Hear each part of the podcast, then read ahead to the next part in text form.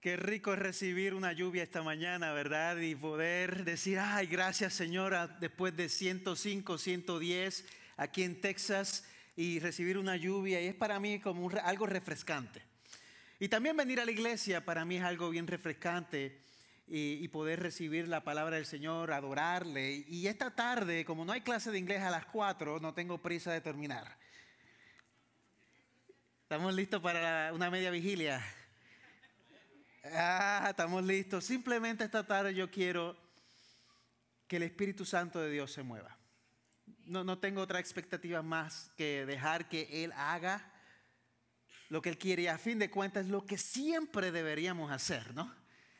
De dejar que Dios haga como Él quiere y anhele, porque Él sabe exactamente lo que nosotros necesitamos. Y cada domingo en nuestra iglesia vamos de tema en tema buscando que que lo que compartamos sea algo que Dios tenga para nuestra congregación. Y, yo veo siempre una secuencia porque Él es el que está a cargo. Ahora la pregunta es si tu corazón está receptivo a lo que el Espíritu Santo quiera decir o hacer o intervenir en tu vida y en mi vida. Es, está de ti y, y está de mí realmente decir, sí Señor, lo entrego todo a ti. Hace varias semanas, antes de aún comenzar nuestra serie de, en Josué, me había hablado alguien, un amigo cercano, alguien que aprecio mucho, aquí está Darío, y él me decía, Dios me dio una palabra para la congregación, dime cuándo la, entrego, estoy listo. Y, y pasó eh, una semana y yo, Señor, cuando tú quieras. Y ese mismo, ese mismo proceso, gracias a Dios que Él habla, es el día donde nace Alana, y así que todo se dio que yo no podía llegar ese domingo y Dios acomodando que las piezas como Él que quiera. Y cuando yo escucho esa prédica, aún las anteriores y las que vienen dentro de la serie de Josué que estamos trabajando, veo que Dios ya tenía preparado un banquete. Eh, una comidita, esa mesa larga, imagínate con los utensilios especiales de plata, oro, con buenos cubiertos. Yo todavía no soy experto en los cubiertos, dónde va cada cual. Yo veo tres tenedores y de cuál uso primero, no tengo ni idea. Pero en el banquete de Dios, Él sabe cuándo poner el aperitivo, eh, la comida, eh, después el gran postre que necesitamos y todos nos gusta ese proceso de, Señor, gracias por el banquete que tú tienes, porque la larga es para ayudarte a crecer y para ayudarme a crecer a mí y a todos los que estamos aquí. Ahora, ¿estamos listos para recibir la palabra de Dios? Ah, estamos listos hoy. Cierra tus ojos y dile, Espíritu Santo, háblame. Tócame. Úsame hoy. Eres bienvenido y dile, saca toda distracción. Todo lo que tengo para la tarde, los quehaceres, los estreses, ay, el corre y corre para prepararse para la semana, fuera. Ahora me enfoco en ti, quito toda barrera del corazón y tú haces el resto. Tú haces el resto, Señor. Gracias porque estás en este lugar. Déjate sentir hoy. Amén. Amén, amén. ¿Te has preguntado alguna vez eh, por qué dudamos cuando Dios habla? ¿Por qué dudas cuando Dios te da esa palabra de momento por medio de alguien, por medio de las escrituras, quizás una voz audible, quizás un pensamiento? Hay diferentes formas en las que Dios habla al corazón y, hay veces que, en ese proceso dudamos, a menos comenzamos en esa duda primero. Es como si siempre necesitamos pruebas tangibles de, ok, Dios dijo algo y algunos de nosotros cometemos ese error y crecimos con esta misma idea. Señor, necesito al menos 10 confirmaciones para ver si esto es tuyo o es mío o es del enemigo. Eh, pero pedimos tantas confirmaciones porque quizás nos falta tener una sintonía con el Señor. Yo solía ser así, todavía a veces tengo mis ups and downs, mis altas y mis bajas cuando Dios me hablaba. especialmente cuando se trataba de decisiones como viajes misioneros, que eso ha sido mucha pasión en mi vida desde mi adolescencia y, la adultez, decisiones importantes que Dios dice algo, ¿dónde vas? Y lo primero que yo digo, gracias Señor por tu palabra, Padre, a ver si tengo suficiente. Ay, Señor, no me da no tengo el costo suficiente, lo primero que muchas veces hago es consultar mi billetera para ver si lo que Dios me dijo es algo que yo pueda hacer, como si dependiera Dios de mi billetera, mis recursos, mis finanzas, para hacer lo que Él quiere hacer. Y ha sido muchas veces parte de mi vida eh, esas preguntas que muchas veces surgen. Y yo puedo preguntar, ¿podría yo permitirme realmente hacer lo que Dios me estaba pidiendo? sin consultar la billetera primero, por ejemplo. parece que a veces dejamos que, que nuestras circunstancias dicten nuestras respuestas a la palabra de Dios. Lo que estamos viviendo alrededor dicta, Señor, esto es tuyo, no es tuyo, depende. Gracias, Señor, pero depende si se abre realmente la puerta. Como si, como si no pudiéramos realmente movernos en fe. Eh, esperamos que un llamado de Dios nos garantice una, una, ruta libre de acceso, de obstáculos, libre de obstáculos. Dice, Señor, si tú hablaste, no debe haber ningún obstáculo en el camino. Como si esa fuera la clave de nuestra vida. Pero Dios a menudo hace lo imposible para proveer su dirección.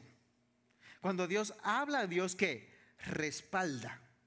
Y Él espera que demos un paso de fe en la dirección que Él anhela que tengamos. Y hoy reflexionamos sobre el pueblo de Israel eh, que, que va a entrar a la tierra prometida. Tenía un momento crítico creer en Dios nuevamente o dudar. Señor, creo en tu palabra, en tu promesa o dudo. Señor, abres el mar o el río o el lago que tiene frente de mí y que podamos cruzar o sea, realmente no estás abriendo el camino. Tú hablaste, ¿dónde estás? Y en ese proceso surgen miedos, incertidumbres, frustraciones, ¿no? Ah, hay una promesa y Señor, ha pasado 20 años. ¿Dónde tú estás? Ya yo pensaba que en este momento de mi vida yo había alcanzado esto específico que me iba a llevar a otro nivel. Tú hablaste, ¿dónde tú estás, Señor? Y nos hacemos esas preguntas que son realmente importantes. Es una fe que tenemos que tener sobre el miedo, las frustraciones que vivimos en nuestra vida. El pueblo de Israel estaba cargado de fe ahora. Y si me acompañas a Josué capítulo 3, vamos a trabajar del versículo 1 al 17 vas a ver un momento crítico, un momento de preguntas. La pregunta es, ¿podría Dios abrir un río nuevamente como lo hizo cuando abrió el mar rojo? El pueblo de Israel recibe una promesa. Las promesas son importantes. Que va a llegar a Dios a multiplicarles y a regalarle una tierra que fluye leche y miel ya no más en el desierto, ya no más en lo seco.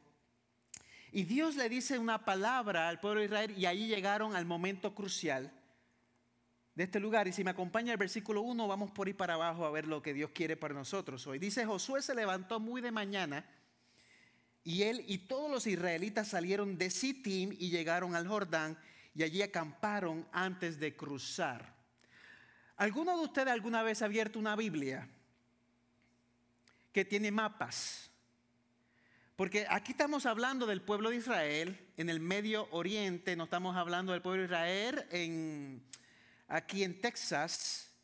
Yo soy una persona que soy bien visual y tengo que ver las cosas para creerlas.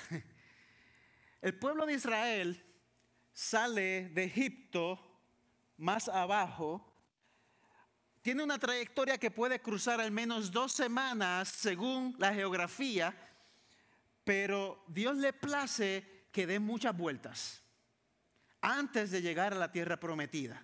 Vueltas para allí y para allá. ¿Por qué Dios quería hacer eso? Primero, un pueblo que necesitaba ser forjado en carácter. Un pueblo que, yo no sé eh, si alguien, hay, hay alguien aquí así, pero un pueblo quejoso, que se quejaba de todo. ay Señor, me, me picó la hormiga, me duele esto, me duele aquello. Eh, un pueblo que, que en el proceso de caminar a la promesa, a la tierra prometida, por cualquier cosa lloraba. O decía al mismo jefe, al líder, regrésame a Egipto, yo era mejor esclavo. Las cosas se sentían mejor cuando estaban en opresión y en latigazo, según algunos de ellos. Y Dios tenía que formar ¿qué? su carácter. Y llegan ellos hasta este territorio que se llama Abel Shittim, que ves en la Biblia, del lado eh, derecho. Acá está Jerusalén, que todavía está, no está en ese tiempo, Bethlehem, Hebrón, y todas estas áreas donde está en Israel, pero están aquí, llegaron en esta área del desierto. Se encuentran con un río que cuando ves llega, eh, desciende hasta el mar muerto, un mar que, no tienes, que está lleno de sal hoy, uno de los lugares más profundos en la tierra. Es el mar más profundo que puede existir bajo el nivel del mar, de la tierra.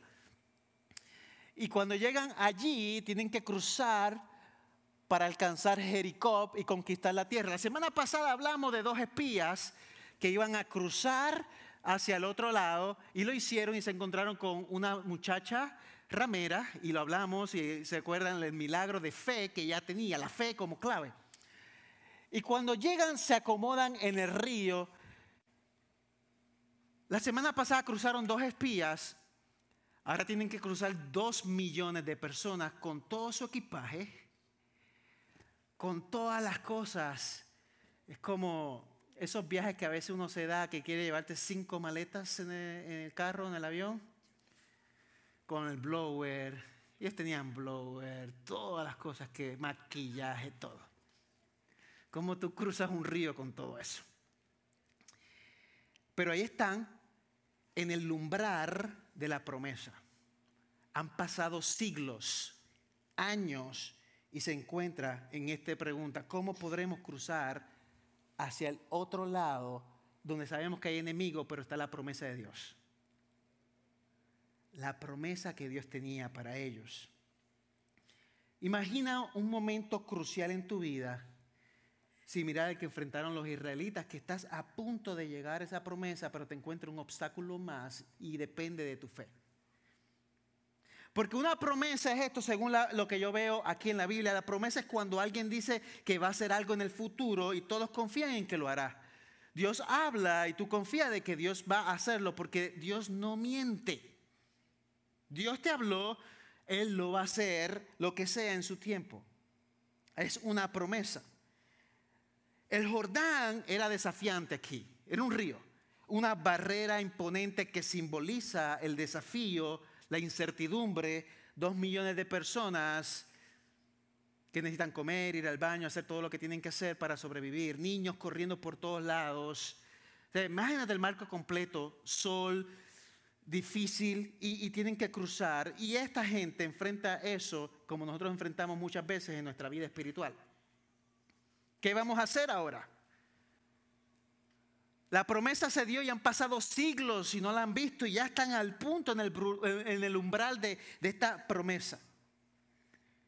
¿No te ha pasado que tú caminas en tu vida y te encuentras con que, Señor, llegamos a Estados Unidos, que para muchos es un lugar de promesa, ahora que Dios te está llevando y de momento te pierdes a un ser querido y dices, Señor, ¿qué pasó?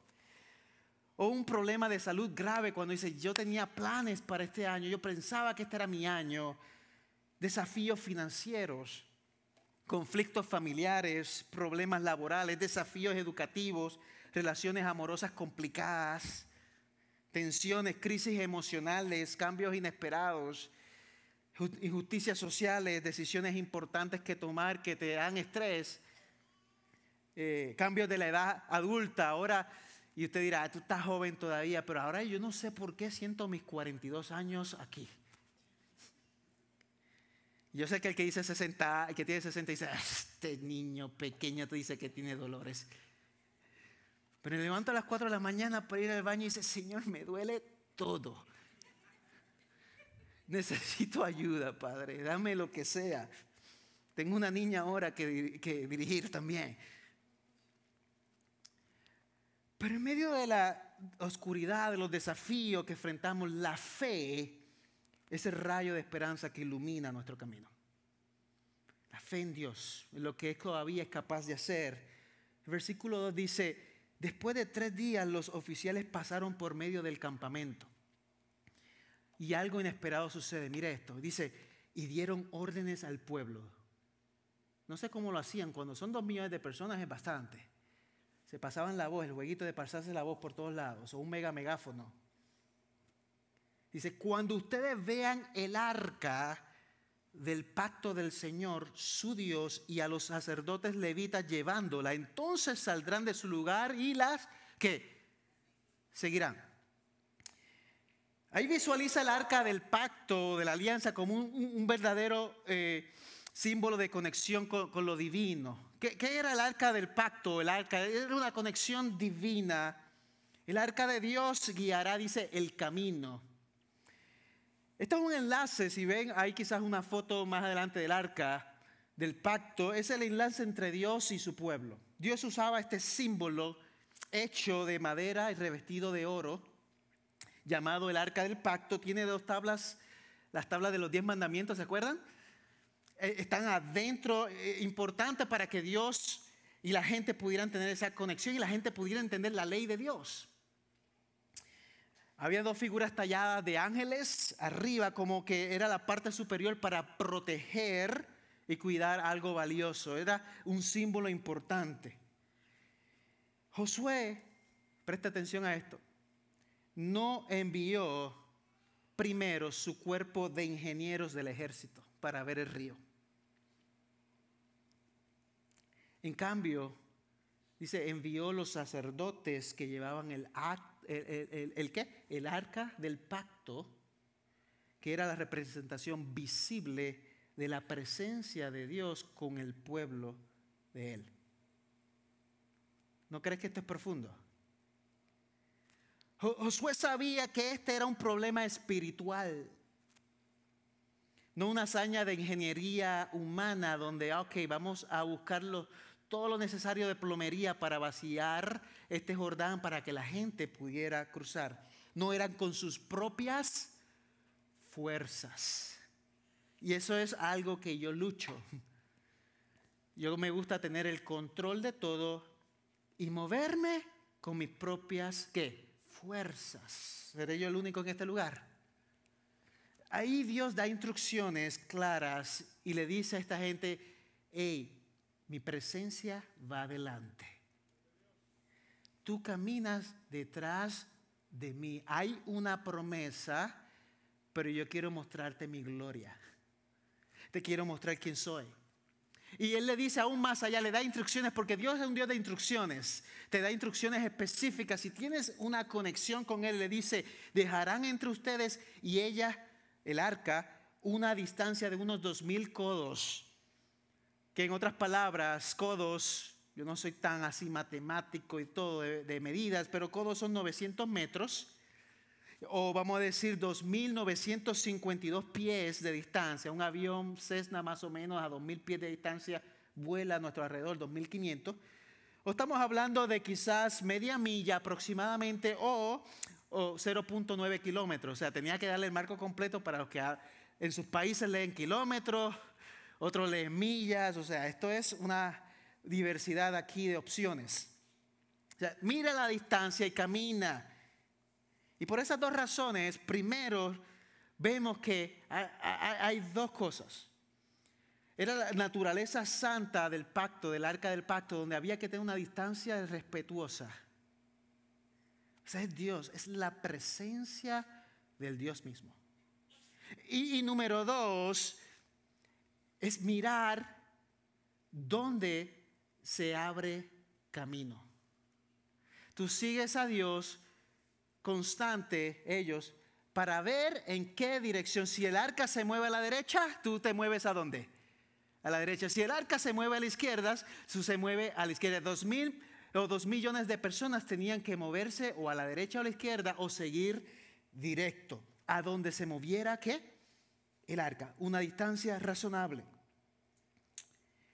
Era una conexión con Dios y el versículo 5 dice, entonces Josué dijo al pueblo, conságrense, porque mañana el Señor hará maravillas entre ustedes. Qué lindo esa palabra, Dios mismo hablando, dándole palabra a Josué, dándole palabra al pueblo, conságrense. Ahora, nosotros nos gustan las promesas de Dios. El pueblo de Israel ya estaba a punto de conquistar la tierra, llegar, cruzar. La pregunta es, ¿nos gusta realmente obedecer de tal manera que cuando dice conságrense, santifíquense, busquen de mi presencia? O sea, en otras palabras le están diciendo, tenga una preparación espiritual. O sea, le está diciendo santificarse, separarse, depender de Dios, alejarse de las cosas comunes para enfocarse en Jehová, para enfocarse en el Señor. Hacer silencio, despejarse de todas las distracciones, apagar el televisor, apagar el radio. Oye, vamos a apagar las redes sociales. Señor me dijo, conságrate, quiero consagrarme las distracciones, las noticias. Muchas veces Dios nos pide, hey, detente, te quiero llevar, conságrate, búscame, porque mañana el Señor hará maravillas entre ustedes. Qué esperanza, ¿no? Yo me iría a dormir, no, dormir, quizás a consagrarme rápido, cierren todas las ventanas, todo, mañana es el gran día. E-, esa expectativa, Dios va a hacer algo. Martin Luther King, él dijo estas palabras, la verdadera medida de un hombre no se ve en momentos de comodidad, sino en los desafíos. Cuando estamos cómodos, todo el mundo fácil. Cuando están los desafíos, se muestra lo que está verdaderamente en el corazón del ser humano. En nuestra, ahí es donde vemos si dependemos o no totalmente del Señor. A mí me gusta un versículo muy lindo en Mateo 6:6 6 que dice, pero tú cuando ores, entra en tu aposento, cierra las puertas, la puerta y ora a tu Padre, que está en lo secreto y tu Padre que ve en lo secreto te recompensará. O sea, tu tiempo íntimo con el Señor, con el Espíritu Santo, mi tiempo es tan importante para ver lo que Él dice en tu vida y en tu corazón. Te recompensará consagrarte, separarte, alejarte de aquellas cosas que te te lleva a, tener una desconexión con el Señor. En lo íntimo, en lo secreto, en, nuestra comunión, ahí descubrimos la esencia de nuestra relación con Dios. Él nos habla. Josué aprendió esa lección. Y, si ves conmigo, el versículo 6 dice, y Josué dijo a los sacerdotes, tomen el, el, arca del pacto y pasen delante del pueblo. Tómenlo pasen delante del pueblo, podemos suponer que, que Dios le habló en su intimidad aquí a Josué. Sobre todo lo que tenía que hacer, los detalles con la palabra de Dios. Dice, esto es solo lo que quiero hacer en el tiempo íntimo. ¿Sabe cómo lo que tú haces en el tiempo íntimo muchas veces que nos cuesta? Callarte. Callarme. A veces pensamos que la oración es hablar al papagayo como si Dios no conociera todo lo que está en nuestro corazón. ¿Cómo tú escuchas a alguien? Callándote. ¿Cómo yo escucho a alguien? Haciendo silencio. ¿Cómo escuchamos a Dios? Prestando atención. En lo íntimo, en, en la búsqueda. Hombres que están aquí, en, lo íntimo con el Señor, hombre guerrero que dice, sí Señor, quiero intimidad contigo. Josué 1.8, que lo hablamos hace dos semanas, dice, nunca se apartará de tu boca este libro de la ley, sino que de, que de día y de noche meditarás en él para que guarde y haga conforme a todo lo que en él está escrito, porque entonces hará prosperar tu camino y todo te saldrá bien. A nosotros muchas veces nos gusta esa segunda parte, ¿no? Prosperar el camino y todo saldrá bien, pero esa intimidad nos cuesta. Eh, que no sea parte, que yo medite en la palabra del Señor, que yo matique, que yo dijera la palabra del Señor, que es lámpara a mis pies. Lumbrera, luz en qué? Mi camino. Y, y Dios le dice eh, esas palabras, pero requiere fe. La fe nos conduce a mayores victorias. La, fe de Josué transformó instrucciones en conquistas. Convirtió la promesa en realidad, la fe e, en moverse a lo que Dios quiere. Hace muchos años atrás, por eso digo que ahora siento los 42 años, porque puedo decir hace muchos años atrás, los tiempos de antaño. Yo, yo recuerdo que en una ocasión, dentro de muchas acciones de fe que Dios tenía que trabajar en mi vida y en mi corazón, Dios me habló para ir a un lugar específico en Asia. Me da esa palabra y yo me quiero mover en obediencia.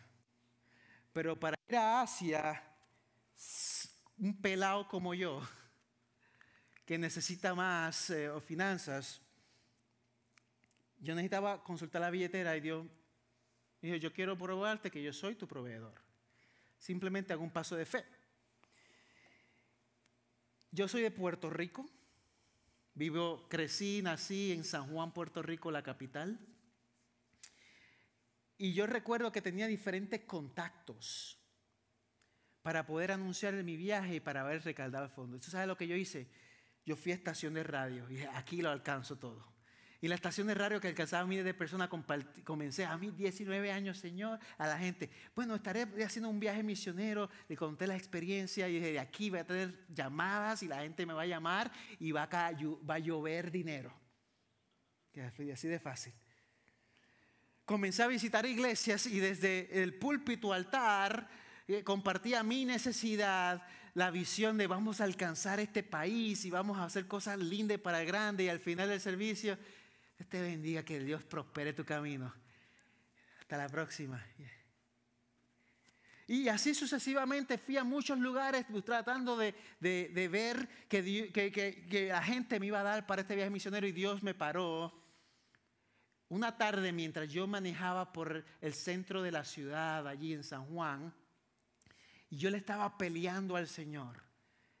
Y le decía, Señor, tú me llamaste. Hay una promesa y yo con coraje le decía, tantos edificios aquí alrededor, tantos millones de dólares que surgen en este lugar de negocios, de casino, de todo. Y yo, que nada más necesito 2.500 dólares para hacer este viaje misionero y llegar a este lugar, tengo que luchar tanto. ¿Dónde tú estás, Dios? ¿Dónde? En medio de todo. Y Dios me puso esta palabra en el corazón. Y dijo, tú estás usando tus propias fuerzas. Tú no estás dependiendo realmente de mí. Te estamos viendo alrededor a mucha gente pensando, aún la radio, que ellos son los proveedores. Yo soy el proveedor. Y cuando tu corazón esté listo, es el momento en que yo voy a proveer y yo voy a mostrarte mi gloria. Y en ese proceso tuve que callar ponerme un zipper en la boca y depender de Dios y orar en la dirección, Señor, tú eres el proveedor. Si tú llamas, tú respaldas. Si tú prometes, tú respondes al tiempo que tú quieras. Tres días antes del viaje misionero, donde todo el mundo ya estaba completado con sus tickets y todo, me llama alguien y me dice, acompáñame. Y vamos y me acompaña a una ciudad que se llama Cataño, Puerto Rico, y entramos a una oficina y él simplemente acompañarle para buscar unos productos y llevarlo a la iglesia. Y nos sentamos en la oficina, allí yo esperando con, la, con, el rabo entre las patas. Y la, y la, oficina al cruzar se para alguien, me pregunta mi nombre. Yo, mi nombre es Arnaldo, oh, qué bueno, bienvenido, qué bueno que estás aquí. ¿Estás esperando algo alguien? Sí, a mi amigo que vamos a buscar los productos para llevarlo a la iglesia. Y si, ¿qué tú haces por aquí? ¿Qué vas a hacer? Bueno, por aquí estoy a los 19 años, sí. Y bueno, se supone que yo voy en tres días a China, pero, pero no, no, no aparece nada. Pues yo estoy confiando en el Señor. Y dice, oh, qué bueno, qué bueno. Sin decir nada, él entra a su oficina, hace un cheque, sale afuera y me da un sobre y dice, aquí está algo Dios que puso en mi corazón, llévatelo. Y cuando dice, gracias Señor, lo que sea, que sea una peseta, dice mi país un cuadro y me lo pongo aquí. Llego al carro, abro el sobre y estaba todo lo que me faltaba. ¿Cuánto le pueden dar gloria al Señor por eso? Dale un aplauso al Señor.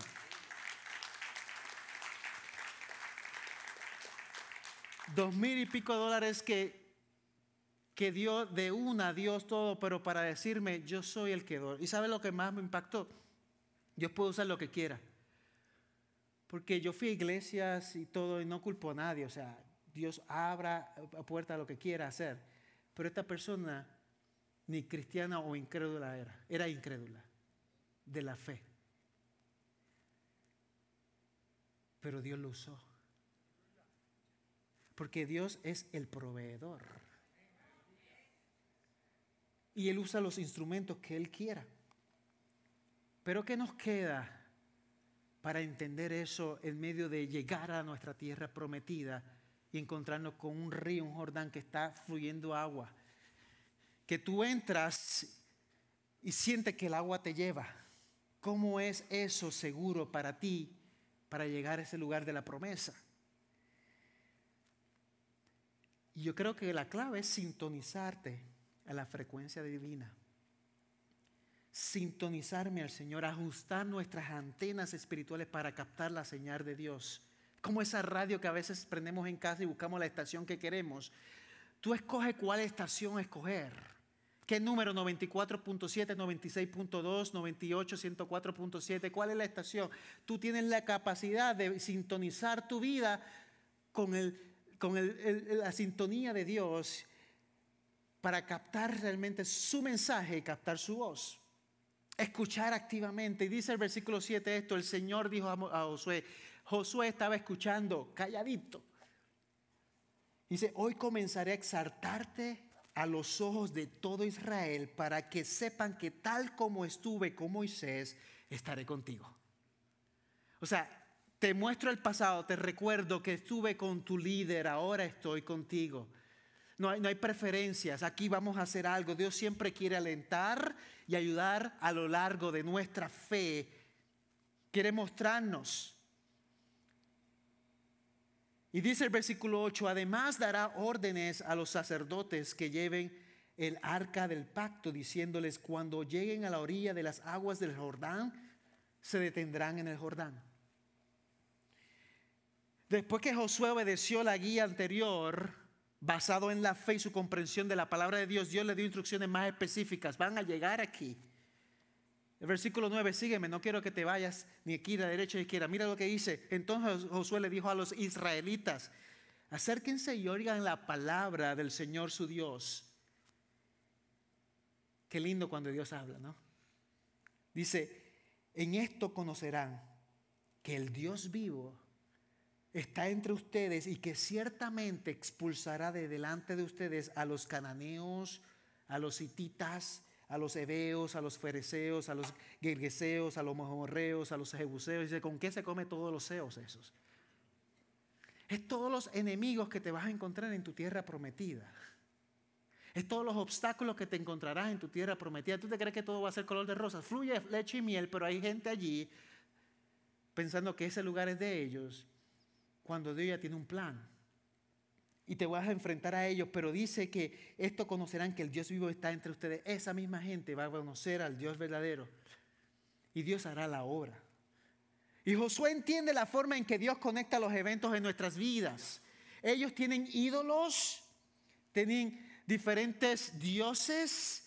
Y, es como un salmo, que, un salmo muy bonito. En Salmo 115, 3 dice, nuestro Dios está en los cielos él hace lo que le place. Presta atención. Él hace lo que le place. Los ídolos de ellos son plata y oro, obra de manos de hombre. Tienen boca y no hablan. Tienen oídos y no, eh, eh, y no escuchan. Tienen ojos y no ven, tienen nariz y no duelen, tienen manos y no tocan, tienen pies y no caminan, no emiten sonido alguno con su garganta, se volverán como ellos los que los hacen y todos los que en ellos confían. Dios diciendo, yo soy el Dios de Israel. Esto dicen otros dioses, yo los creé, pero no son mi pueblo, no me sirven. Yo no soy de madera, yo no soy de oro. A mí no me hizo el hombre, yo, yo los hice a ustedes. Dios es Dios y yo no lo soy. Es como esa idea clara de que a veces piensan que el hombre inventó a Dios. No, Dios creó al hombre si tú y yo no existiéramos en esta tierra más, Dios sigue siendo Dios. Dios sigue existiendo, Dios sigue siendo Él. Él es y ha sido por los siglos de los siglos. Ahora vamos, vamos aterrizando. Mira el versículo 11, dice, miren el arca del pacto del Señor de toda la tierra va a pasar el Jordán delante de ustedes. El arca marcará el camino, la presencia de Dios va adelante. Dice, ahora pues tomen 12 hombres de la tribu de Israel, un hombre de cada tribu. Dos, millones de personas, un hombre de cada tribu. Y sucederá que cuando los sacerdotes que llevan el arca del Señor, el Señor de toda la tierra pongan las plantas de los pies en las aguas del Jordán, las aguas del Jordán quedarán cortadas.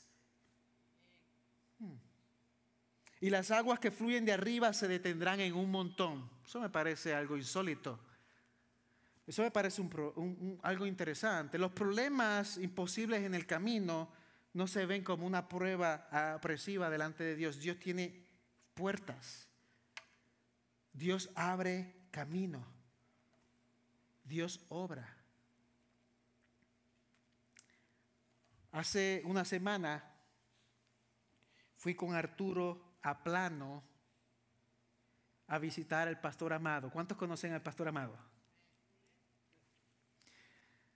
Llegamos a la casa y ahí cuando iba de camino le escribí a Arturo y dice, yo más amado porque me tomó una hora llegar a su casa.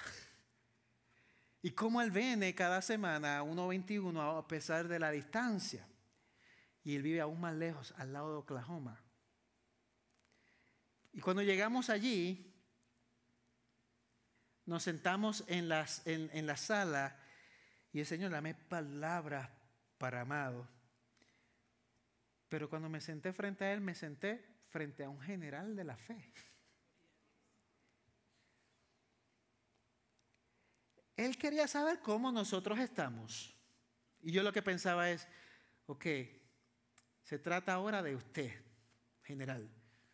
¿Cómo usted está con el cáncer terminal 4, nivel 4? Con un pronóstico médico que no es positivo. Y todavía me dices que cada vez que vas al médico, esta última semana, la pregunta que nace de usted en medio de ahora su nuevo tratamiento es, médico, ok, voy a recibir mi tratamiento, pero dime usted, dígame usted, si yo empiezo el tratamiento mañana y me dura dos semanas, que una vez se acabe esas dos semanas, ¿cuán fuerte me voy a sentir? Porque tengo un viaje a Guadalajara para predicar. Y Hernando me está preguntando cuándo voy a predicar en 1.21. O sea, ¿cómo puedo, cómo va a funcionar la cosa? Porque todavía tengo agendas para el Señor. todavía tengo vida. Todavía tengo camino por recorrer. Me dice, ¿cuánto me queda? ¿Cinco años? ¿Diez años? ¿Un año? ¿Unos meses? No. ¿Qué, ¿Qué, tengo que hacer? Dime cómo va a funcionar el asunto. Porque tengo un Dios grande a quien servir. Entonces, cuando yo me siento ahí a escucharlo, dice, Señor, gracias. Porque a sus 72 años, Él entiende el significado de la vida aquí en la tierra que es honrarte, que es buscarte, que es abrazar tus promesas. Y eso te da paz al corazón. Eso te da propósito y a pesar de encontrarte frente a un Jordán, tú entiendes que Dios te habla y tú dices, sigue caminando, sigue moviendo. Este pueblo, Dios le dice a los sacerdotes que se acerquen al agua y toquen. Lo que yo aprendí de Amado es que a pesar de las circunstancias y esas barreras que se encuentran en el camino, Él sigue poniendo un pie hacia adelante. Sigue un pie adelante. Sigue un pie adelante. Señor, tú abres camino. Señor, tú haces la obra que tú quieras. Señor, esta gente pudieron aquí esperar que Dios lo hiciera de antemano, pero quizás es de loco para algunos lo que Dios le dijo le dijo, así que cuando el pueblo salió de sus tiendas para pasar el Jordán con los sacerdotes llevando el arca del pacto delante del pueblo, versículo 14, dice que cuando los que llevaban el arca de, entraron en el Jordán, en el río largo, grande, lleno de corrientes, dice, y los pies de los sacerdotes que llevaban el arca se mojaron en la orilla del agua, ahí caminaron en fe. directamente hacia un río. Dice, las aguas que venían de arriba se detuvieron. ¿Habías escuchado esta historia? Y se elevaron en un montón. No es cuento de hadas, es la palabra de Dios. Dice, a una gran distancia en Adán, la ciudad que está al lado de Zaretán, las aguas que descendían hacia el mar de Arabá, el mar salado, fueron cortadas completamente. Así el pueblo pasó hasta estar frente a qué? A Jericó, donde un tiempito antes entraron dos espías y todavía esperaba Raab con el pañuelo rojo, esperando que fuera liberada, fuera perdonada y fuera abrazada.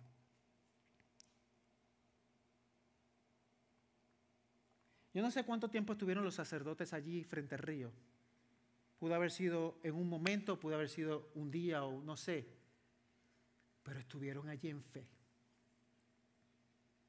Hicieron exactamente lo que Dios les había llamado a hacer. ¿Y qué cosas pueden pasar cuando eso sucede? La gente te llama loco o loca. La gente dice, esto no tiene sentido. Pero cuando Dios habla, todo tiene sentido. Dios muestra su gloria. Las aguas se detuvieron. De alguna manera milagrosa, Dios detuvo el flujo del río Jordán. Y dice el 17, que en este versículo es el último, dice, los sacerdotes que llevaban el arca del pacto del Señor estuvieron en tierra seca medio del Jordán, mientras que todo Israel cruzaba sobre tierra seca, hasta que todo el pueblo acabó de pasar el Jordán. ¿Cuánta gente eran? ¿10, 15, 20, 30? No, no, dos millones aproximadamente de personas cruzando en seco para cruzar a donde a Jericó, a esa tierra que Dios le iba a dar para conquistar. Pero requería un paso de fe. ¿Te acuerdas la fe que Dios le tuvo que decir a Pedro hoy? Pisa el agua, o sea, vente. Y él tuvo que poner un pie. Es que yo no sé por qué Dios es así, pero es así. Él quiere ver cuán disponible estás tú de dar ese paso de fe, de mojar primero tus pies. De, decir, Señor, tú me llamaste, tú respaldas. La fe viene por qué? El oír la palabra de Dios. No sé por qué digo esto, porque ni lo tenía en mente decir, pero déjame decirte esto, la fe no es ciega. La fe no es inventada por ti ni por mí, es el oír. Hay gente que a veces me ha dicho, yo me voy a lanzar en esto en fe. Dios te dijo, no, pero tengo fe. No, no te lances si no escuchas. No es ciega, la fe es escuchar y moverte de acuerdo a la dirección de Dios. Fe no es un paso a ciegas. Fe es decir, Dios te dio la palabra, hazla y vas a ver resultado. Aun cuando parezca que esto es un risco, un cleave, algo que cae, tú pones el pie y Él va a poner las piezas en su lugar para que camines. Quisiera yo tratar de hacerlo ahora para llegar a ustedes dos. Pero si lo haría sería una fe ciega porque Dios no me ha dicho que camine para llegar a ustedes dos. Pero si lo dice, no vale que lo haga. ¿Por qué? Porque voy a ver su gloria. Voy a ver lo que Él quiere que yo haga. Para enfrentar tus desafíos y mis desafíos tan imposibles en nuestra vida, debemos mirar a Jesús. Y sabes que Jesús y Josué son dos palabras, las mismas palabras. Más adelante, la misma descendencia llega a Jesús, quien te guía, quien me guía es el cumplimiento del arca. Es la presencia misma de Dios, el Emanuel, el Dios con nosotros. Jesús trae salvación a tu vida y a mi vida. Nos deja el consolador. Mira lo que dice en Hebreos 4.2. Dice, porque en verdad, presta atención a esto, nosotros se nos ha anunciado las buenas nuevas, como también a ellos, pero la palabra que ellos oyeron no les aprovechó por no ir acompañada por la fe en los que la oyeron. Es hebreo. A menudo escuchamos las palabras poderosas que pueden cambiar nuestras vidas, pero su impacto depende de nuestra fe. depende de mi fe. Es un regalo valioso, pero ahora depende de tu fe y de mi fe. En Romanos 5 dice, por tanto, habiendo sido justificados por la fe, tenemos paz para con Dios por medio de nuestro Señor Jesucristo, por medio de quien también hemos obtenido entrada por la fe a esta gracia en la cual estamos firmes y nos gloriamos en la esperanza. La fe es el vínculo que conecta la palabra de Dios con la transformación. La fe cambia tu vida, nos conecta con Dios, nos lleva a través de las pruebas con esperanza. La fe te lleva más allá. Y sabemos que para los que aman a Dios, todas las cosas cooperan para bien. Esto es para los que son llamados conforme a su propósito, porque a los que de antemano conoció también los predestinó a ser hechos conforme a la imagen de su Dios, para que en Él, que Él sea el primogénito entre muchos de nosotros. Marisol acaba de salir, porque yo estoy seguro que su idea, que su necesidad de salir vinculado a la necesidad de la nena bebé, de tener lo que ella necesita, que es su leche Pero mi idea al final era tomarla aquí, sentarme con ella frente a ustedes y decirles rapidito que como muchos de ustedes han tenido promesas, Dios cumple su qué? Sus promesas. Y yo estoy seguro que hay gente que me está haciendo aquí así. Hace más de 20 años, Marisol, Dios le da una palabra que le va a dar una niña. Y si se la da ella, me la da a mí, ¿verdad? Porque si no sería un problema. Pasan más de 20 años. Y para hacer la historia larga, un poco corta, hace aproximadamente dos años y medio perdimos un bebé. Es doloroso, ni sabíamos. Después en ese proceso, los doctores dijeron, ya no pueden más tener bebés. Y Señor, ¿dónde está tu promesa? bueno, quizás Elian y Milán nos darán esta en un futuro. Pero Dios es un Dios que cumple qué? Sus promesas y lo hemos escuchado en predicaciones anteriores. Marisol queda embarazada. Nos enteramos que una niña. Después del proceso del caminar, el doctor dice, uh, encontramos un problema un Jordán, un río. El cordón umbilical no está muy bien y es algo peligroso. Nunca lo dije aquí, ¿no? En estos últimos meses.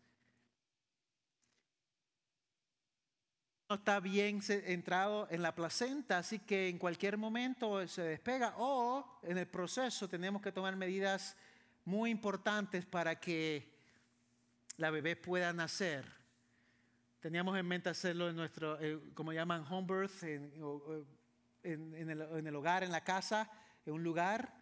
Se descarta eso. La doctora le da todo, no, ahora hay que hacerlo las 37 semanas si llega rápido para que pueda sobrevivir. Y nosotros en oración, gente que conocía en oración por la situación, una promesa y un río. Una promesa y un Jordán. Una promesa de años que parecía que había muerto en el proceso, que el pronóstico era ya no se puede, no más. Y qué lindo, gracias Señor, tenemos, tenemos dos niños, ¿qué?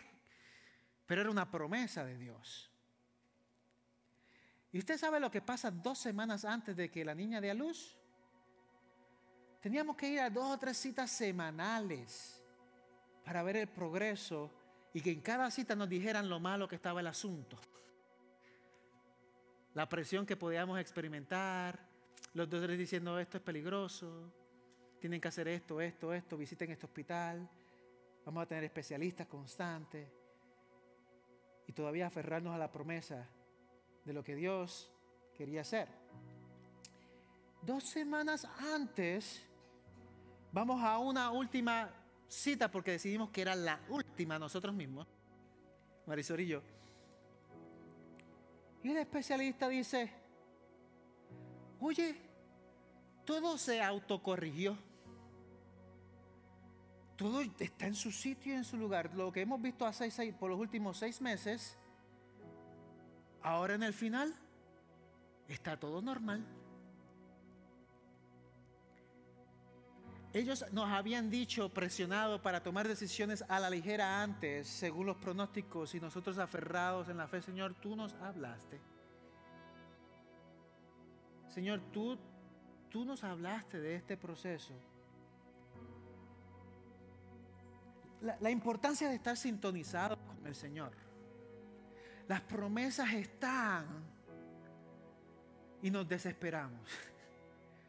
Las promesas están ya queremos acelerar el propósito o la dirección, acelerar todo. Señor, ya, ya, ya, ya.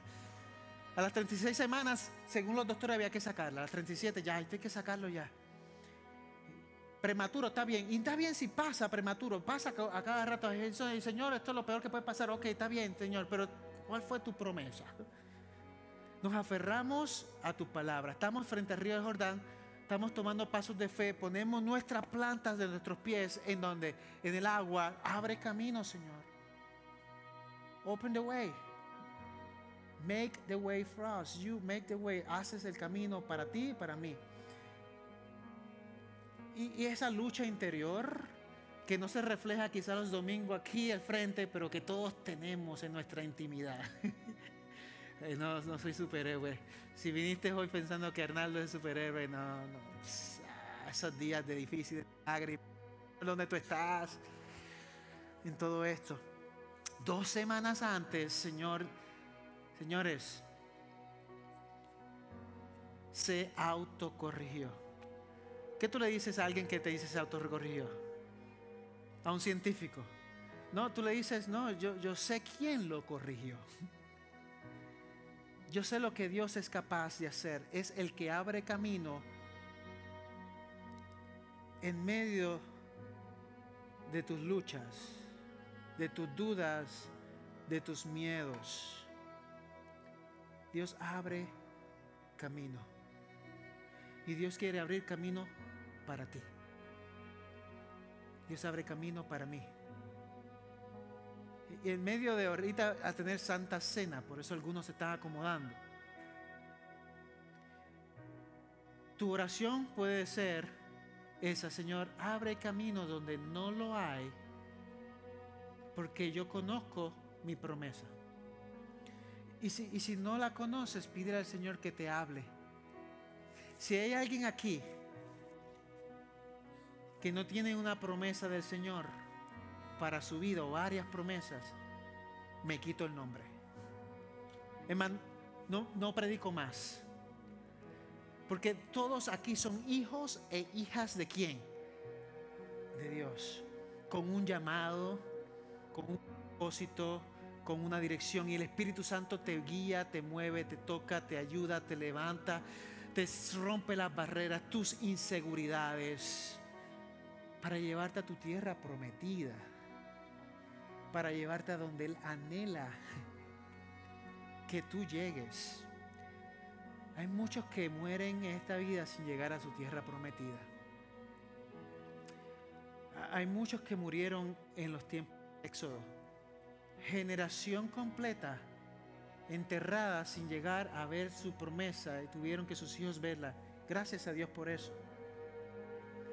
Pero muchas veces por nuestra terquedad, por nuestra falta de fe, por nuestras inseguridades, por no lanzarnos, por no poner el pie en el agua. ¿Cuántos hoy quieren poner el pie en el agua y decir, Señor, llévame a donde tú quieres que yo haga? Llévame, Señor. Yo le voy a pedir que pasen por aquí los que van a hacer Santa Cena, los que van a distribuir. Yo sé que Salvador va a pasar por aquí un momento. Por eso dije, hoy estoy sin prisa. Mi corazón es que Dios hable a tu corazón.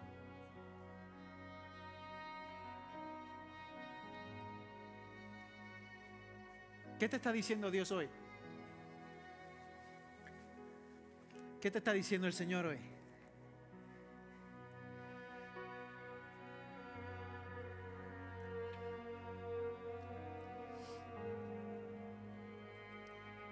Así como los israelitas entraron a la tierra prometida, tú también te embarcas en una nueva fase llena de oportunidades y de bendiciones divinas.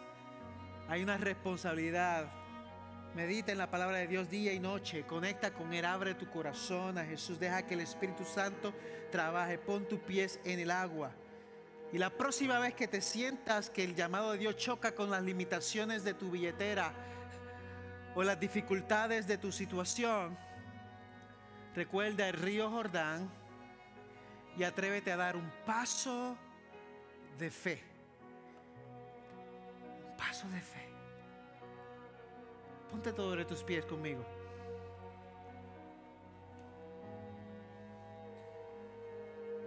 Señor, tú estás aquí, te vemos mover. Señor, hoy te adoramos. Hoy sé que tú estás obrando en mi corazón, en el corazón de aquellos que están aquí presentes. Señor, tú abres camino, tú cumples promesas. Cuando hay luz, Señor, las tinieblas nos sorprende. Señor, tú eres un Dios milagroso. Señor, que por medio de la Santa Cena podamos hoy ver milagros, prodigios. Que en estos próximos minutos que quedan nos podamos rendir ante ti. No nos cansamos de decir, Señor, que seas tú obrando. Y si hay gente aquí que tiene testimonio, Señor, que compartan el testimonio de fe. Que compartan tu corazón, Señor. Gracias Jesús. Gracias Dios. ¿Cuántos le pueden dar un aplauso al Rey de Reyes y Señor de Señores en este?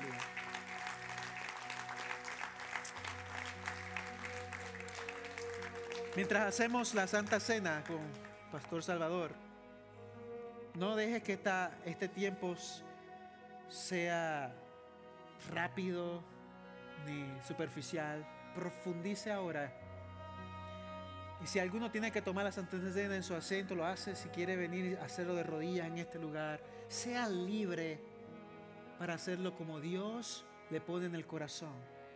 Estamos aquí para orar contigo y por usted. Gracias, pastor. Señor les bendiga. Vamos a tener un tiempo de la Santa Cena.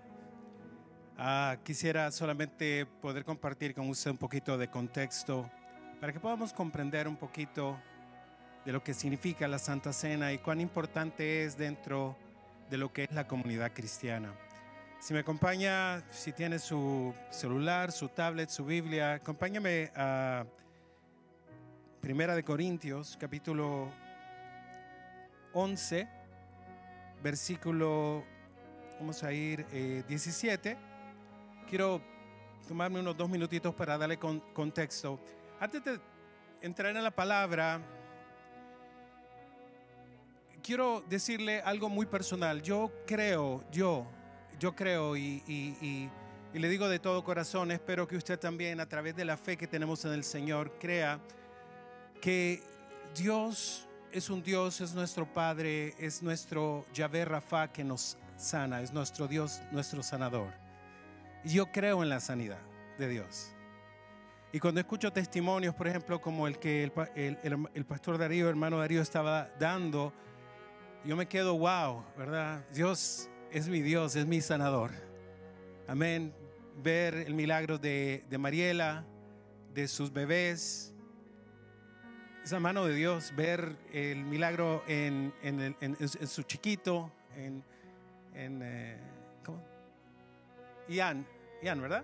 Ian Wow. Y ver el, milagro también, el, el, hermano Darío. Dios es un Dios que, que, es nuestro sanador. ¿Por qué le digo esto, hermano? Porque a través de Jesús tenemos sanidad. La escritura nos dice, Pedro eh, recita Isaías 53 y Pedro lo, lo, lo, lo, habla en su carta a la iglesia, le dice, por, por su llaga. ¿Qué dice la escritura? Por su llaga, por su herida, hemos sido sanados. Hemos sido sanados. Ahora pasó, ¿qué tiene que ver con, tiene mucho que ver con la cena del Señor? Tiene mucho que ver. ¿Verdad? Entonces quisiera leérselo. Uh, 1 Corintios 11, 17 dice, ahora quiero darle contexto y ahí está, gracias, ahí está eh, en, la, en la pantalla. Mire, Pero al daros estas instrucciones, Pablo está aquí hablando a la iglesia en Corinto. No le está hablando a la iglesia en 1.21. Está hablando, pero sí, pero está hablando contextualmente en el tiempo a la iglesia de Corinto. Por eso hay dos cartas que Pablo le envía. Estoy leyendo la primera de ellas a la iglesia en Corinto. Y le dice a la iglesia, no los alabo porque no os congregáis para lo bueno. Ahora, los que estamos aquí, estamos congregados para lo bueno, ¿verdad? ¿Está de acuerdo conmigo? Que estamos eh, congregados para lo bueno. Amén. ¿Ok? Sino para lo malo. Ahora, sigamos con el, el contexto. Pues en primer lugar, oigo que cuando os reunís como iglesia hay divisiones entre vosotros y en parte lo creo. Porque es necesario que entre vosotros haya bandos a fin de que se manifiesten entre vosotros los que no son aprobados. Por tanto, cuando os reunís, esto ya no es comer la cena del Señor había un contexto en, ese tiempo, la cultura. Le voy a dar rápido la cultura. Había un dios en Grecia, en ese lugar, que se llamaba Baco, el dios Baco, que era el dios de la fertilidad de la, viña, de los viñedos, del vino. Entonces celebraban de cuando en cuando los, corintios o toda la, comunidad que habitaba esa zona, que creían dioses ajenos en ídolos, que celebrando teniendo una gran fiesta, un gran festín con mucho vino, mucha comida, borrachera y no, sabe qué, y, no se sabe qué otras cosas más, ellos brindaban, adoraban al, dios Baco, al dios del vino.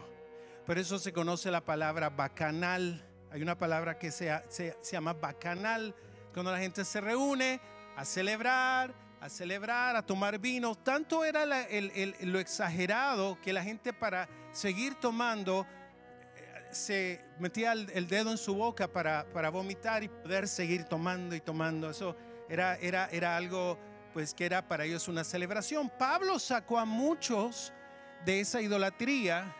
Sin embargo, dentro de la iglesia, como ya era una costumbre, era un, algo marcado en la sociedad, los, muchos corintios practicaban el hecho de tener cenas extravagantes, no como la cena del Señor, no como en el contexto del Evangelio, que el Señor se reunió con sus doce discípulos en el, aposento en, el aposento alto, se reunió en el aposento de la cena del Señor y tuvieron lo que es la cena pascual. Que ya el, el, el, hermano, el pastor Darío explicó lo de la cena pascual cuando fue la, la cena cena del Señor pasada. Amén. Creo que sí, explicaste un poquito de eso, ¿verdad? Entonces, Pablo está corrigiendo acá a la iglesia, a la iglesia de Corinto le dice, lo que están haciendo no se están reuniendo para lo bueno. El 20 dice, el 20, versículo 20 dice, por tanto cuando reunís, esto ya no es comer para la cena del Señor, porque el, al comer cada uno toma primero su propia cena y uno pasa hambre y otro se embriaga, se reúnen, unos comen, otros no comen ¿Qué dice? ¿No tenéis casas para comer y beber? ¿O menospreciáis la iglesia de Dios y avergonzáis a los que nada tienen? ¿Qué os diré? ¿Os alabaré? En esto no os alabaré. Porque, y ahí viene la instrucción, lo que Pablo recibe. Porque yo mismo, porque yo recibí del Señor lo mismo que os he enseñado, que el Señor Jesús, la noche en que fue entregado, tomó pan y después de dar gracias, lo partió y dijo, esto es, ¿qué dice? Mi cuerpo. Amén. Esto es mi cuerpo que es para vosotros, es entregado para vosotros. Haced esto en qué? En memoria de mí. De la misma manera tomó también la copa después de haber cenado diciendo, esta copa es el nuevo pacto en mi sangre. Haced esto cuantas veces la bebáis en memoria de mí. Porque todas las veces que comáis este pan y bebáis esta copa, la muerte del Señor proclamáis hasta que Él venga. ¿A quién la proclamamos, hermanos? La proclamamos a los principados y a las potestades y a todas aquellas entes espirituales de maldad, anunciándoles que Cristo viene y que viene en victoria. Amén. Que viene en victoria, que viene por su iglesia y después de venir por su iglesia vendrá con la iglesia y todos los principados y potestades y el reino de las tinieblas derrotados. Eso es lo que anunciamos. Pero no solamente eso, hermanos, sino que dice, de manera que el que come el pan o beba la copa del Señor indignamente, será culpable del cuerpo y de la sangre del Señor. Por tanto, que dice, examínese cada uno a sí mismo. Yo quiero un poquito ampliar este, este, este texto porque muchos desconocen y no saben. ¿Quiénes de los que estamos acá conocemos a Jesús o tenemos a Cristo en nuestro corazón o por lo menos conocemos algo? Amén. Eso es discernir, conocer quién es Jesús. Hay veces uno en ignorancia, hermano, uno le dice, no quiero ser extremista, no me vaya a juzgar mal, pero hay veces hay gente que no conoce, que no sabe, que no conoce quién es Jesús y dice, oh papachus o el colocho de ahí arriba. Como le digo, no, no me tome como alguien muy extremista, pero realmente eso no es conocer a Jesús. A Jesús se le conoce cuando se le abre el corazón, cuando se le recibe, cuando uno lo invoca para que podamos ser salvos. Eso es discernir. Discernir el cuerpo es saber, es el mensaje. ¿Cuál es el mensaje del Evangelio, hermano? Se lo, se lo, se lo pongo en, en, dos segundos. El mensaje del Evangelio es que Dios nos amó de tal manera que envió a su Hijo para que Él tomara nuestro lugar, muriera en la cruz del Calvario, tomara tu lugar, derramara su sangre preciosa para que nosotros al ejercer nuestra fe, el creer en la justicia de Dios por medio de Jesús, pudiéramos tener salvación y ser aceptados como hijos de Dios. Ese es el Evangelio. En bien resumidito, resumidito, resumidito, ¿sí o no?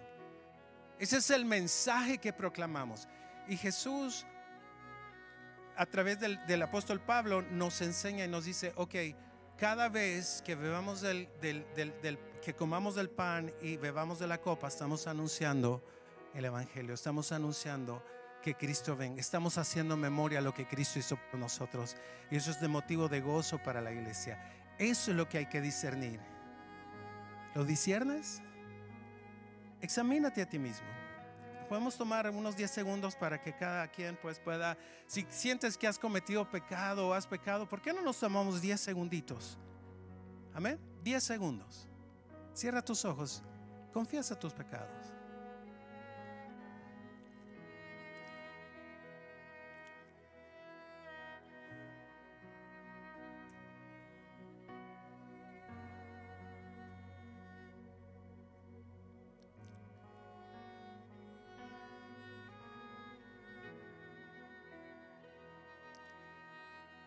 Señor, te damos gracias. Eres maravilloso, Señor. No hay nada que podamos esconder delante de ti. Abrimos nuestro corazón para ser transparentes y confesamos nuestros pecados, Señor. No los ocultamos, delante de ti los ponemos.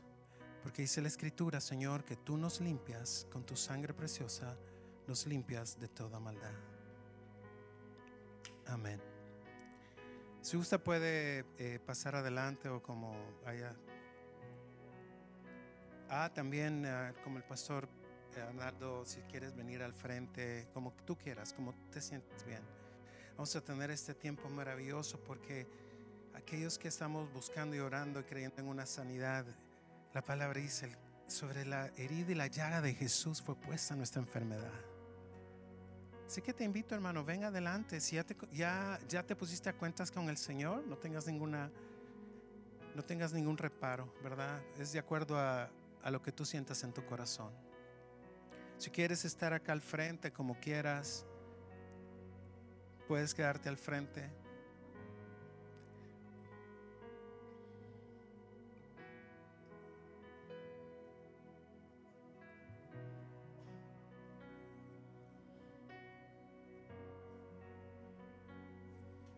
Ahora le voy a, hablando de testimonios, los maravillosos testimonios que se han compartido. Yo escuché el testimonio en una ocasión de, un, de una mujer que iba a la iglesia, una señora, y su esposo no era creyente y tuvo un derrame cerebral muy fuerte. Y él quedó en silla de ruedas paralizado, un hombre amargo, amargado completamente eh, deprimido, con su rostro torcido en una silla de ruedas, paralizado, sin poder hacer nada ahí.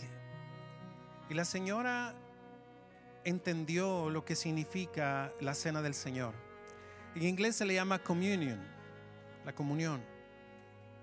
Así le dice en la comunidad de communion, la comunión, la cena del Señor. Y ella tomaba la cena del Señor y oraba. Y tomaba la cena del Señor todos los días. Se, se pregunta, ¿se puede hacer eso? Claro. Yo quiero retomar en mi, en mi vida porque yo estoy orando por, por mi condición. Tengo una condición. En el nombre del Señor la reprendo, en el nombre de Jesús, para sanar, caminar en esa sanidad. Yo tomo medicamentos, tengo una condición. Y con mi, mi esposa estábamos haciendo comunión, comunión. Estamos teniendo todas las noches un tiempo de la cena del Señor. Porque la palabra es poderosa. Porque dice la escritura que Jesús tomó nuestras enfermedades y fueron puestas sobre Él, sobre nuestro pecado. Recuerda que el pecado, la paga del pecado, ¿qué es? Muerte.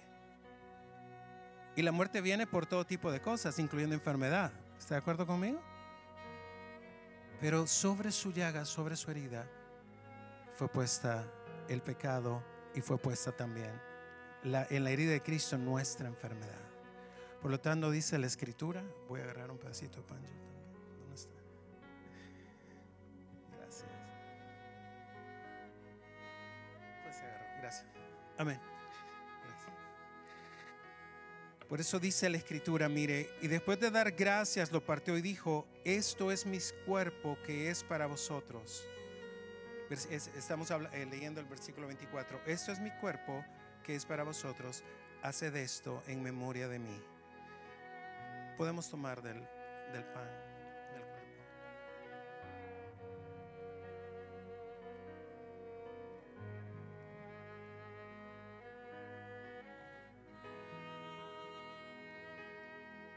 Padre, gracias. Señor, gracias por ese sacrificio, por ese, por ese, e- ese lugar que tú tomaste, Señor. Porque fuiste a la cruz del Calvario, tomaste nuestro lugar. Y ahí, Señor, derramaste tu, tu sangre preciosa. Y ahí, Señor, tu cuerpo fue partido. Ahí, Señor, te pusieron los clavos, la corona de espinas, te azotaron. Padeciste por nosotros. Gracias, Señor. Hacemos memoria y declaramos, Señor, que tú viniste para darnos vida y vida en abundancia, que tú, Señor, viniste para tomar nuestro lugar, Señor, y darnos salvación y vida eterna. Y declaramos hoy, Señor, por causa de tu herida y la llaga, Señor, que ahí fue puesto nuestro pecado y tú llevaste nuestras enfermedades. En el nombre precioso de Jesús, declaramos sanidad en nuestro cuerpo. Declaramos sanidad en nuestro cuerpo. Luego la palabra dice, de la misma manera tomó también la copa después de haber cenado, diciendo, esta copa es el nuevo pacto en mi sangre, haced esto cuantas veces la bebáis en memoria de mí. La sangre de Cristo derramada en la cruz del, Calvario es lo que nos hace hijos de Dios. Al creer en ese sacrificio, a creer en la obra de Cristo en la cruz del Calvario, al, al- al invocar el nombre del Señor y creer en, esa, en ese derramamiento de sangre que nos limpia de todo pecado, nos limpió de todo pecado. Y ahora somos aceptos delante del Padre. Ahora Dios Todopoderoso es tu Padre, es mi Padre, yo soy su Hijo. Y tengo un futuro hermoso, hermanos. Usted tiene un futuro hermoso. Un futuro en la presencia de Dios. Por eso admiro lo que decía el, el hermano, el pastor amado, ya sabe, ya sabe, no importa. Ahorita sigamos sirviendo, sigamos caminando, porque después al final estamos en la gloria del Señor. Por eso los cristianos no tenemos miedo a la muerte. Y por eso los creyentes, cristianos, creyentes, cuando hay alguien que se nos va, no hacemos luto. Así decíamos en mi pueblo, no hacemos luto, hacemos fiesta. Y nos gozamos. Amén. Vamos a tomar del... Podemos tomar del